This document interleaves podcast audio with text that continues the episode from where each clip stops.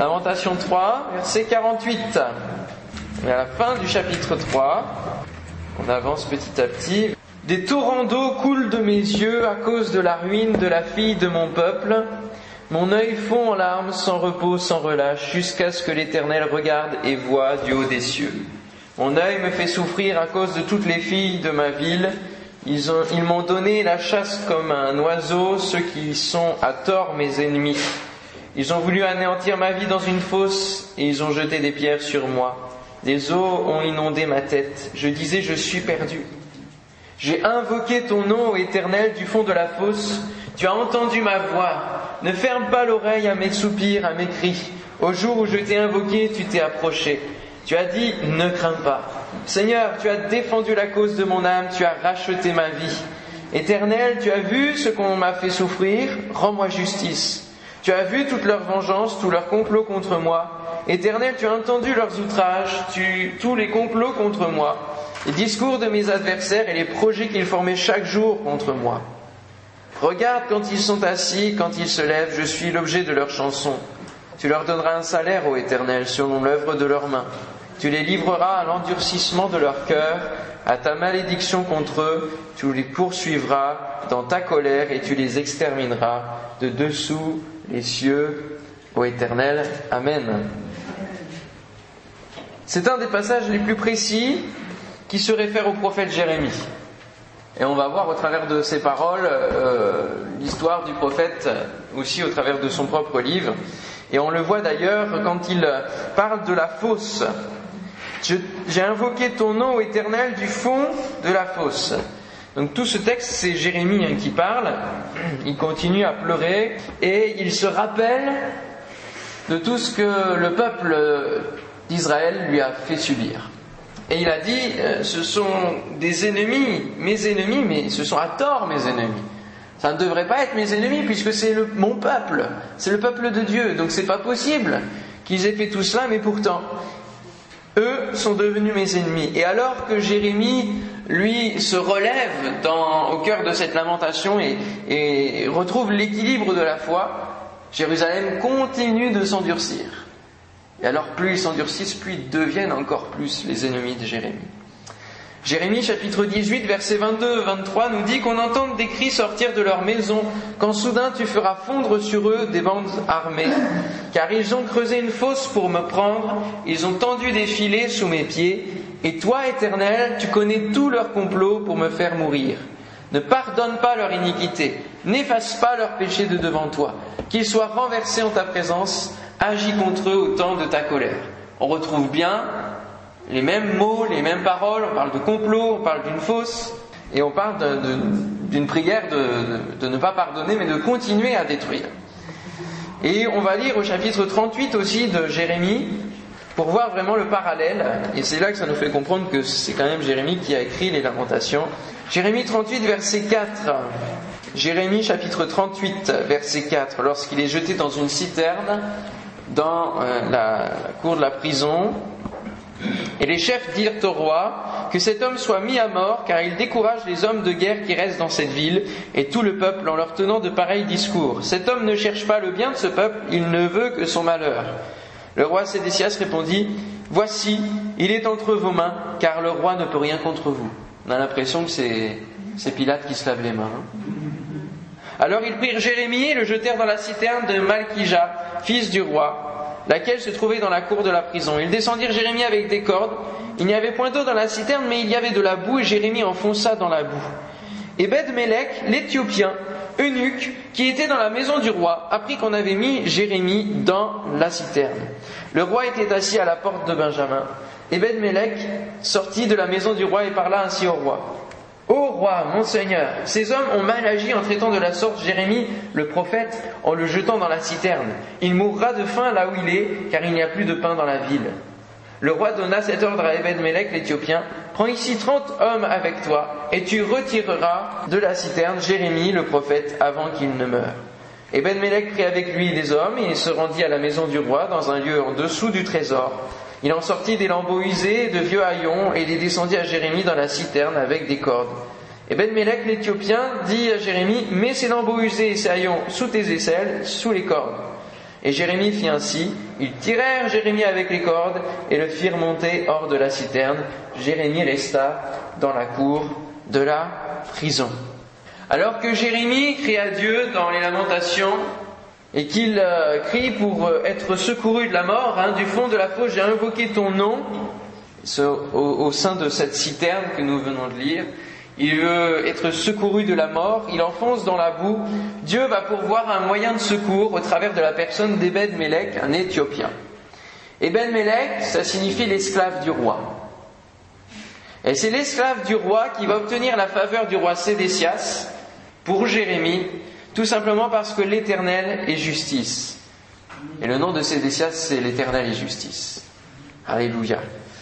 Et cela nous est une leçon pour nous lorsque nous sommes en proie à la difficulté, que nous crions au Seigneur, que nous sachions considérer quel est le moyen de secours que Dieu nous envoie. Et Ben était un Éthiopien, il était eunuque, il était au service du roi, son nom veut dire esclave du roi, mais c'est lui que Dieu a choisi pour libérer son prophète. Amen. Et parfois, Dieu nous envoie des moyens de secours et nous ne les considérons pas parce qu'on les méprise c'est trop petit, on se dit non, Dieu ne pourra pas me secourir avec cela. Comme celui qui était sur le toit de sa maison et qui, parce que tout autour s'était inondé, et puis il a crié à Dieu, il a dit secours-moi, aide-moi. Puis les pompiers sont venus avec le bateau. Ils ont dit venez, montez, montez avec nous. Non, non, non, non, mon Dieu va me secourir. Je reste là. Il a prié une seconde fois et puis un hélicoptère est venu. Et ils, étaient prêts à l'élitreiller. Non, non, Dieu va me secourir, je reste là il a fini par mourir. Ben oui, parce que Dieu avait envoyé son secours.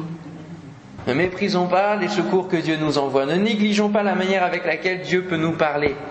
Dieu parle tantôt d'une manière, tantôt d'une autre, et l'homme n'y prend point garde. Ésaïe 59, verset 19 nous dit, On craindra le nom de l'Éternel depuis l'Occident et sa gloire depuis le soleil levant.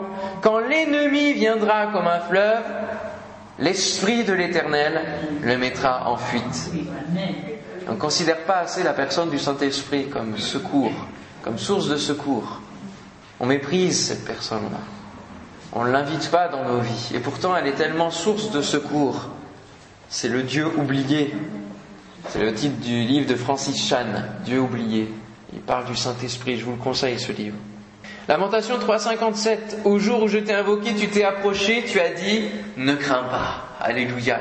La Bible contient autant de fois de ne crains pas que de jours dans une année. Il y a 365 ne crains pas dans la Bible. Je vous en cite quelques-uns pour vous fortifier. Ne crains pas, crois seulement. Ne crains pas car je suis avec toi. Ne crains pas car ta prière a été exaucée. Ne crains pas car tu as trouvé grâce devant Dieu. Ne crains pas, petit troupeau. Ne crains pas, mais parle et ne te tais point. Alléluia.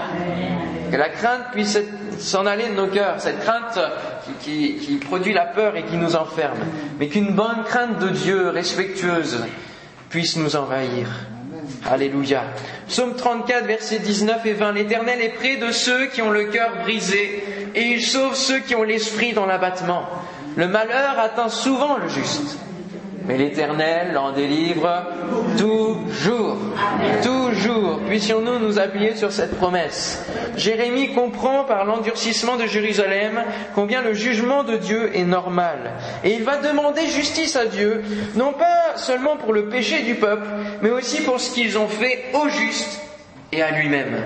Lui-même qui a suivi Dieu. Lamentation 354. Tu leur donneras un salaire au éternel selon l'œuvre de leurs mains. Le salaire du péché, c'est la mort, nous dit la parole de Dieu. Et nous comparaîtrons tous pour notre foi et les œuvres de foi que nous aurons pu faire, selon l'œuvre de leurs mains. Les œuvres ne sauvent pas. Ce soit bien clair. Les œuvres ne sauvent pas. Parce que si Dieu sauvait par les œuvres, il serait injuste. Parce que celui qui naît dans une famille aisée ou qui devient riche pourra faire de bonnes œuvres. Bien souvent, même s'il est riche, il ne les fait pas.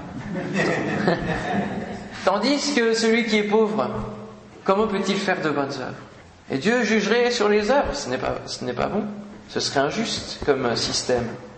Mais la foi manifestée au travers d'œuvres, parce que ce n'est que comme cela qu'elle peut se manifester, sera considérée et passera dans le feu.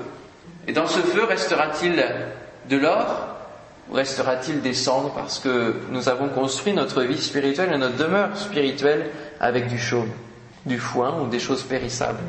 Jérémie sait que c'est Dieu qui rétribue la bénédiction pour le bien, la malédiction pour le mal. Deutéronome 32-35, laissons la vengeance à Dieu, qui dit À moi la vengeance et la rétribution, quand leur pied chancellera, dit l'Éternel, car le jour de leur malheur est proche, et ce qui les attend ne tardera pas. Jérémie, ici, au travers de sa prière, fait une prière qui correspond à des prières des psaumes, hein, lorsque David demande, par exemple, de détruire ses ennemis. Et ici, euh, Jérémie demande de leur de donner un salaire, le salaire du jugement. Tu les livreras à l'endurcissement de leur cœur, à ta malédiction contre eux. Et il laisse Dieu agir. Il laisse Dieu le venger, le justifier aux yeux de tous. Même si nous souffrons aujourd'hui, laissons à Dieu le soin de s'occuper de nos ennemis. Amen. Je me souviens quand j'ai euh, démarré dans le collège euh, où je travaille actuellement, il y avait un professeur qui euh, qui faisait des réflexions malsaines, euh, que ce soit aux élèves, que ce soit aux professeurs. Il était, vraiment pas bien dans ses baskets. Il faisait souvent des allusions sexuelles déviantes, tout cela. Et au bout de quelques semaines, quelques mois, ça a commencé à m'irriter. Une sainte colère est montée. Et euh, j'ai fait simplement cette prière, Seigneur, occupe-toi de lui. Parce qu'au bout d'un moment, si les gens ne veulent pas changer, eh bien nous pouvons faire cette prière. S'ils s'endurcissent et ne, ne changent pas, si notre prière euh, à Dieu en disant Seigneur, change-le, touche son cœur, et que lui, il continue à s'endurcir, alors on peut faire cette prière, Seigneur, tu t'en occupes. Quelques semaines après, il s'est fait opérer, il a été en arrêt maladie toute la suite de l'année et la rentrée d'après, il a démissionné. Avec Dieu, quand on laisse Dieu agir, c'est radical. C'est radical. Alors c'est triste parce que Dieu est obligé d'en arriver là, comme pour le peuple d'Israël. Le peuple d'Israël s'endurcit, s'endurcit, s'endurcit, il est obligé de frapper. Il est obligé. À Dieu appartient la vengeance et la rétribution. Oui, nous pouvons prier pour que les personnes changent et se tournent vers Dieu, mais lorsqu'elles continuent dans leur péché et que cela nous atteint, nous pouvons demander à Dieu de, s'en occuper. Parce qu'en fait, c'est quand ça nous atteint, quand on est moqué, quand on est euh, pris. Comme il savait que j'étais pasteur, dans les couloirs, il faisait Oh, le petit moignon, etc. Vous voyez, c'était ce genre de choses-là. Donc c'était quand même euh, comme une, une pression, harcèlement chaque jour comme ça c'est pas agréable de le croiser. Et donc, euh, bon, Dieu s'en est occupé. Jérémie l'a fait dans ces derniers versets, alors que, Jérémie, que Jérusalem suivait la colère de Dieu, il voit Jérusalem s'endurcir et demande à Dieu de leur faire comprendre que ce n'est pas la bonne voie à prendre. Tu les livreras à l'endurcissement de leur cœur, à ta malédiction contre eux. Et j'aimerais voir, pour le chapitre 4, maintenant on passe au chapitre 4, justement ce thème de l'endurcissement. La voie de l'endurcissement. Lamentation chapitre 4 verset 1er. Et quoi? L'or a perdu son éclat. L'or pur est altéré, les pierres du sanctuaire sont dispersées au coin de toutes les rues. Les nobles fils de Sion, estimés à l'égal de l'or pur, sont regardés, hélas, comme des vases de terre, ouvrage des mains du potier. Les chacals même présentent la mamelle et allaitent leurs petits, mais la fille de mon peuple est devenue cruelle comme les autruches du désert. La langue du nourrisson s'attache à son palais, desséché par la soif. Les enfants demandent du pain et personne ne leur en donne. Ceux qui se nourrissaient de mets délicats périssent dans les rues. Ceux qui étaient élevés dans la pourpre embrassent les fumiers. Le châtiment de la fille de mon peuple est plus grand que celui de Sodome, détruite en un instant sans que personne ait porté la main sur elle. Ses princes étaient plus éclatants que la neige, plus blancs que le lait, ils avaient le teint plus merveille que le corail, leur figure était comme le saphir, leur aspect est plus sombre que le noir, on ne les reconnaît pas dans toutes les rues. Ils ont la peau collée sur les os, sèches comme du bois. Ceux qui périssent par l'épée sont plus heureux que ceux qui périssent par la faim, qui tombent exténués, privés du fruit des champs. Les femmes, malgré leur tendresse, font cuire leurs enfants, ils leur servent de nourriture au milieu du désastre de la fille de mon peuple. L'Éternel a épuisé sa fureur, il a répandu son ardente colère, il a allumé dans Sion un feu qui en dévore les fondements. Les rois de la terre n'auraient pas cru. Aucun des habitants du monde n'aurait cru que l'adversaire, que l'ennemi entrerait dans les portes de Jérusalem. Voilà le fruit des péchés de ces prophètes, des iniquités de ces sacrificateurs qui ont répandu dans son sein le sang des justes. Ils erraient en aveugle dans les rues, souillés de sang, on ne pouvait toucher leurs vêtements. Éloignez-vous, impurs, leur criait-on. Éloignez-vous, éloignez-vous, ne nous touchez pas. Ils sont en ils errent ça et là. On dit parmi les nations, ils n'auront plus leur demeure, ils n'auront pas leur demeure chez nous. L'Éternel les a dispersés dans sa colère. Ils ne tournent plus les regards vers eux. On n'a eu ni respect pour les sacrificateurs, ni pitié pour les vieillards. Nos yeux se consumaient encore, et nous attendions vainement du secours. Nos regards se portaient avec espérance vers une nation qui ne nous a pas délivrés. On épiait nos pas pour nous empêcher d'aller sur nos places. Notre fin approchait, nos jours étaient accomplis, notre fin est arrivée. Nos persécuteurs étaient plus légers que les aigles du ciel, ils nous ont poursuivis sur les montagnes, ils nous ont dressé des embûches dans le désert. Celui qui nous faisait respirer loin de l'éternel a été pris dans leur fosse, lui de qui nous disions nous vivrons sous son ombre parmi les nations. Amen. Nous assistons ici à un parallèle entre l'endurcissement du cœur de Jérusalem et sa destruction qui s'amplifie. Et aussi un contraste entre un cœur dur mais la perte de ses propres forces. Plus son cœur s'endurcit, plus elle devient risible. Les chacals même arrivent à nourrir leurs petits, mais Jérusalem est devenue cruelle comme les autruches du désert. Alors essayons d'en savoir un peu plus sur ces autruches du désert et quoi de mieux que de consulter le Créateur qui en parle dans le livre de... À votre avis, où est-ce qu'on parle le plus des animaux dans la Bible?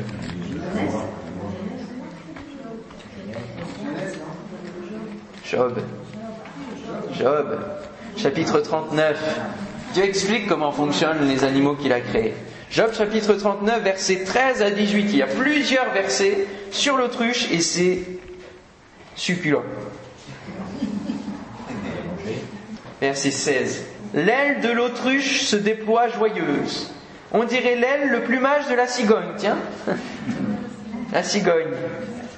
Mais l'autruche abandonne ses œufs à la terre. Elle les fait chauffer sur la poussière. Elle oublie que le pied peut les écraser, qu'une bête des champs peut les fouler. Elle est dure envers ses petits comme s'ils n'étaient pas à elle. Elle ne s'inquiète pas de l'inutilité de son enfantement, car Dieu lui a refusé la sagesse. Il ne lui a pas donné l'intelligence en partage. Quand elle se lève et prend sa course, elle se rit du cheval et de son cavalier. C'est étonnant, hein? Le peuple d'Israël a perdu la sagesse. Dieu lui a refusé la sagesse. À ce moment-là, des lamentations sont comme des autruches, sont joyeux, etc. Et puis vous connaissez bien l'expression hein, de faire l'autruche. Ils enfouissent leur tête, ils ne veulent pas voir la réalité de leur cœur. Et ils s'endurcissent, ils s'endurcissent. Mais ils sont frappés malgré tout de plein fouet par le jugement divin. Les nobles et ceux qui sont élevés dans la pourpre, eux aussi sont touchés. Parce que lorsque Dieu juge, lorsque le malheur vient, ça atteint tous ceux qui existent sur terre, et cela nous montre que les richesses ne garantissent pas du malheur les nobles, ceux qui sont élevés euh, avec des mets délicats, qui se nourrissent des mets délicats, qui sont élevés dans la pourpre. Même eux n'ont plus assez de sagesse pour conduire le peuple dans la repentance. Alors, verset 11, l'Éternel a épuisé sa fureur, il a répandu son ardente colère, il a allumé dans Sion un feu qui en dévore les fondements. Le titre de l'étude, c'est Sion dans la confusion. Un feu dévorant. La nouvelle Jérusalem aura douze fondements de pierres précieuses et le second sera de saphir. Et il nous est dit ici que, euh, d'ailleurs, le saphir était pris en leur figure. Des princes d'Israël étaient comme le saphir, mais maintenant ils sont tout noirs. Et le feu dévore les fondements de cette Jérusalem. Mais Dieu nous prépare une nouvelle Jérusalem où les fondements ne fondront pas. Alléluia. Où les fondements seront faits de pierres précieuses. Où ce ne seront pas euh, les forcément les, princes qui seront de pierres précieuses, mais ce seront les fondements de la ville qui nous attend. Dieu est un feu dévorant. Et je vous invite à vous plonger maintenant dans le Nouveau Testament, dans le livre des Hébreux. Et ce livre ne s'appelle pas celui des Hébreux pour rien. Chapitre 12. Et il explique l'histoire du peuple d'Israël, le comportement Et quel doit être notre comportement vis-à-vis de lui? Quelles sont les promesses, les nouvelles promesses qui s'attachent aux nations par rapport au rejet aussi d'Israël? Chapitre 12, verset 22. Mais vous vous êtes approchés de la montagne de Sion, de la cité du Dieu vivant, la Jérusalem céleste, des myriades qui forment le cœur des anges, de l'assemblée des premiers-nés inscrits dans les cieux, du juge qui est le Dieu de tous, des esprits des justes parvenus à la perfection, de Jésus qui est le médiateur de la nouvelle alliance et du sang de l'aspersion qui parle mieux que celui d'Abel. Tout cela, nous l'avons déjà évoqué au fur et à mesure de notre étude. Verset 25. Gardez-vous de refuser d'entendre celui qui parle. Car si ceux-là n'ont pas échappé, qui refusèrent d'entendre celui qui publiait les oracles sur la terre, combien moins échapperons-nous si nous nous détournons de celui qui parle du haut des cieux? Lui dont la voix alors ébranla la terre, et qui maintenant a fait cette promesse, une fois encore j'ébranlerai non seulement la terre, mais aussi le ciel. Ces mots, une fois encore, indiquent le changement des choses ébranlées, comme étant faites pour un temps, afin que les choses inébranlables subsistent. C'est pourquoi, recevant un royaume inébranlable, montrons notre reconnaissance en rendant à Dieu un culte qui lui soit agréable, avec piété et avec crainte, car Dieu est aussi un feu dévorant. Amen. Au travers de cette étude et de la foi, nous nous sommes approchés de Sion, le lieu élevé. Nous nous élevons vers Dieu. Plus nous nous approchons de Dieu, et plus nous nous réchauffons en sa présence. Mais plus nous nous éloignons, et plus nous refroidissons, et plus notre cœur s'endurcit. Et nous, plus nous nous approchons de Dieu, plus Dieu va travailler notre sanctification, va travailler notre cœur, et plus nous devons marcher avec crainte, conscients de la sainteté de Dieu, travaillant notre piété. C'est comme si nous approchions du feu, du buisson ardent, sur lequel Moïse s'est tenu et sur lequel Dieu lui a dit enlève tes souliers parce que le lieu sur lequel tu te tiens est saint. Les lieux sur lesquels nous marchons, les domaines de notre vie dans lesquels nous avançons doivent devenir saints de plus en plus. Et ce feu doit venir brûler en nous afin que nous puissions être animés de ce feu de Dieu et faire monter aussi notre reconnaissance à la vue de tout ce qu'il fait pour nous. Ce feu consume tout ce qui est dur en nous et garde notre cœur bouillant et non pas froid. Alléluia. L'eau de la parole, le contact de la présence de Dieu va bouillir en nous et va produire des fruits. Lamentation 4, verset 15 nous dit Éloignez-vous impurs, leur criait-on, éloignez-vous, éloignez-vous, ne nous touchez pas. Ils sont en fuite, ils errent ça et là. On dit parmi les nations, ils n'auront plus leur demeure. Si on lit seulement ce verset, on peut croire que ce sont les lépreux, que ce sont les gens qui sont rejetés de la ville parce qu'ils ont une maladie transmissible. Mais là, on parle des leaders, on parle des sacrificateurs, on parle des prophètes qui sont souillés à cause de leur propre endurcissement de cœur et d'être loin de Dieu, continuent à diriger le, le, peuple spirituellement, mais d'une mauvaise manière. Ils conduisent à euh, s'attacher plus à la tradition qu'au sens de ce qu'ils font. Et puis ils annoncent des paroles qui sont agréables aux yeux, aux, oreilles de, de chacun. La chute des leaders est difficile à vivre. Et les dangers pour les leaders sont nombreux. Ils font partie des premières cibles de l'ennemi pour ternir l'image de l'Église. Et c'est important que nous puissions prendre conscience qu'il y a de grands dangers et qu'il faut prier pour tous vos pasteurs. Amen. Tous ceux qui, sont dans les églises, ceux qui viennent ici, qui sont malades notamment, hein, qui ne peuvent même pas venir, parce que eux qui sont des modèles sont encore plus redevables. Il faut les encourager, il faut prier pour eux, il faut communiquer une grâce, il faut former une forteresse spirituelle dans l'intercession autour de leur vie pour qu'ils ne tombent pas.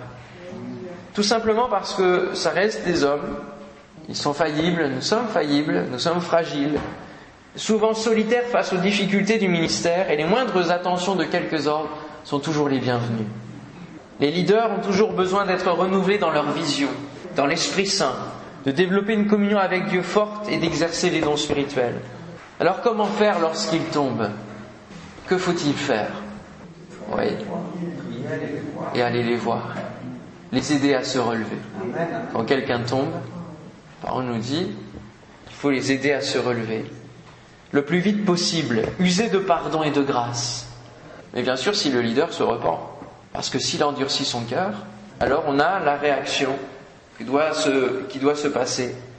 Il faut montrer un stop, il faut dire éloignez-vous. Éloignez-vous pour ne pas entacher l'Église. Il faut montrer un stop. Et il y a différentes manières que de stopper des leaders, en convainquant et en intervenant auprès des supérieurs, en demandant à d'autres pasteurs d'intervenir et de, ce qui crée bien sûr des difficultés, mais c'est le cœur qui est endurci qui crée la difficulté en fait. Et puis il y a d'autres manières aussi. Euh, mes parents ont vécu une fois la chute d'un leader. Hein. Vous aviez arrêté les offrandes pour qu'ils se rendent compte qu'il a continué dans l'erreur. C'est une manière aussi de stopper, malheureusement. Parfois on arrive à ce, ce genre de choses pour montrer que l'on ne cautionne pas le péché. Amen. Et nous avons dans la Bible, je vous l'ai dit l'autre jour, les étapes de discipline qui doivent, s'appliquer dans l'Église. Et bien souvent, par souci de, ne pas chercher le conflit, etc., on, cache. Et finalement, c'est encore plus dur pour le leader que de cacher son péché. Parce qu'il reste dans cela, il est emprisonné dans cela. Il faut le, libérer en l'entourant, en lui usant de grâce et en, en, le pardonnant. Bien sûr, si il se repent. Mais ici, même les leaders continuent à s'entêter et à s'endurcir. Lamentation 4, verset 17 nous dit Nos yeux se consumaient encore et nous attendions vainement du secours. Nos regards se portaient avec espérance vers une nation qui ne nous a pas délivrés. Lorsque nous sommes sur la voie de l'endurcissement, nous ne discernons plus les priorités et nous nous éloignons de la compréhension spirituelle et divine des choses. Et du coup, même l'espérance du salut se déporte vers une autre espérance, des espérances qui sont vaines. Et là, Jérusalem comptait sur un allié ou un possible allié, comptait sur des avantages, peut-être un retour de, un retour de bons procédés, et s'attendait à l'Égypte, au secours de l'Égypte. Jérusalem attendait le secours de l'Égypte, mais l'Égypte n'est pas venue. Et le secours de l'Égypte n'est pas venu. Mais c'est là qu'on se rend compte qu'ils étaient prêts à se rendre de nouveau esclaves de cette Égypte de laquelle ils avaient été libérés par le Seigneur 900 ans avant. Ils étaient prêts à revenir tellement à zéro que de se remettre esclaves du peuple égyptien. Mais lorsque Dieu nous châtie, ce n'est pas dans le but de nous endurcir, ni de nous faire retourner à notre ancienne vie. C'est dans le but de nous réveiller, de nous rapprocher de lui. Amen. Et là, nous constatons un triste, triste endurcissement du cœur de Jérusalem, du peuple juif qui va finalement continuer jusqu'à Jésus, puisqu'ils vont rejeter Jésus. Jésus dira lui-même dans Matthieu 13, verset 15, Car le cœur de ce peuple est devenu insensible, ils ont endurci leurs oreilles et ils ont fermé leurs yeux, de peur qu'ils ne voient de leurs yeux et qu'ils n'entendent de leurs oreilles, qu'ils ne comprennent de leur cœur, qu'ils ne se convertissent et que je ne les guérisse. Quelle triste parole de Jésus, qui devait faire mal à son cœur. Dieu répond à l'insensé selon sa folie et Jésus parlait en parabole pour qu'ils restent bêtes en ne comprenant pas eux qui se croyaient sages et détenant l'explication de la loi divine. Le monde espère non pas en Dieu, mais il espère en un antichrist qui va venir tout solutionner, qui viendra sauver le monde entier. Ils espèrent dans des coalitions, dans des accords, dans des traités qui sont vite rompus. Mais quand ils diront paix et sûreté, une ruine soudaine les surprendra comme les douleurs de l'enfantement surprennent la femme enceinte, et ils n'échapperont point, nous dit 1 Thessaloniciens 5.3. Si on continue dans la voie de l'endurcissement, il y a un moment où c'est Dieu lui-même qui va endurcir notre cœur. Prenez l'exemple de Pharaon et la libération du peuple hébreu. À chaque plaie, son cœur va s'endurcir, c'est ce que la parole nous dit. Il aurait pu libérer le peuple dès le début et être tranquille. Seulement il a continué. Et à la sixième plaie, il nous est dit dans Exode 9, 12, l'Éternel endurcit le cœur de Pharaon. Et Pharaon, Pharaon n'écouta point Moïse et Aaron selon ce que l'Éternel avait dit à Moïse. C'est lors de la sixième plaie, chiffre de l'homme, que Dieu va endurcir le cœur de Pharaon. Parce que quand l'homme prend toute la place et refuse catégoriquement Dieu malgré les appels, c'est Dieu qui s'occupe d'endurcir le cœur. Romains 9, 18 nous dit Ainsi il fait miséricorde à qui il veut et il endurcit qui il veut. Et c'est là que se comprend le sujet de la prédestination. Certains hommes ont tellement refusé Dieu que Dieu sait très bien qu'il n'y a plus rien à faire et il va endurcir leur cœur. Et d'autres, Dieu fait miséricorde car il sait d'avance que ces hommes le serviront fidèlement. Et je vous invite à lire, comme euh, dernier grand texte, Romains chapitre 9. C'est des textes qu'on lit pas souvent finalement, hein, qui ne sont pas forcément prêchés. Romains chapitre 9, verset 14. C'est important qu'on lise des passages entiers pour comprendre vraiment le contexte. Que dirons-nous donc? Y a-t-il en Dieu de l'injustice? Loin de là. Car il dit à Moïse, je ferai miséricorde à qui je fais miséricorde et j'aurai compassion de qui j'aurai compassion.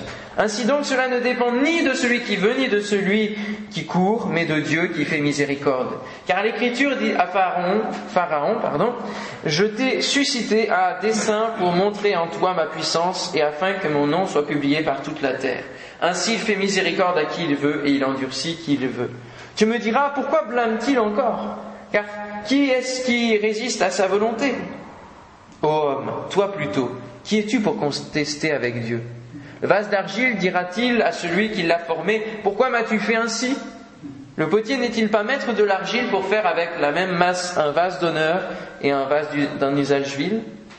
Et que dire si Dieu, voulant montrer sa colère et faire connaître sa puissance, a supporté avec une grande patience des vases de colère formés pour la perdition?